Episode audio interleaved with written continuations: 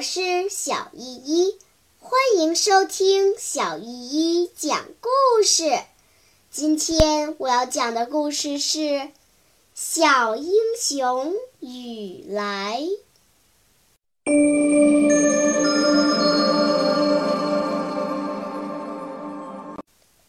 第二章：夜校。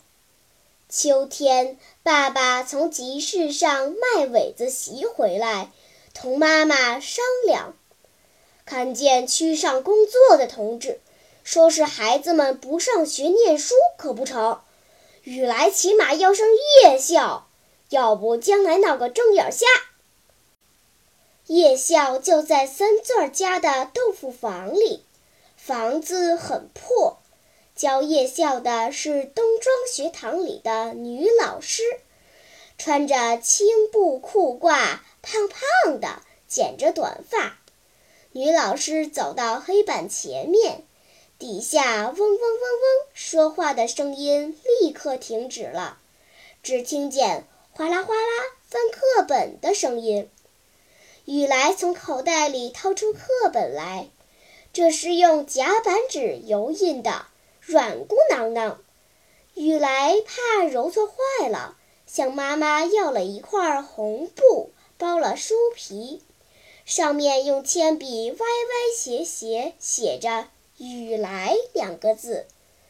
雨来把书放在腿上，伸出舌头舔舔指头，掀开书，见女老师闪在一边，斜着身子，用手指点着黑板上的白字。念着：“我们是中国人，我们爱自己的祖国。”大家就随着女老师的手指，齐声轻轻地念起来：“我们是中国人，我们爱自己的祖国。”有一天，雨来从夜校回到家。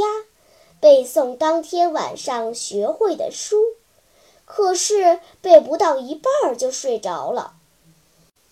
不知什么时候，门吱扭响了一声，雨来睁开眼，看见闪进一个黑影。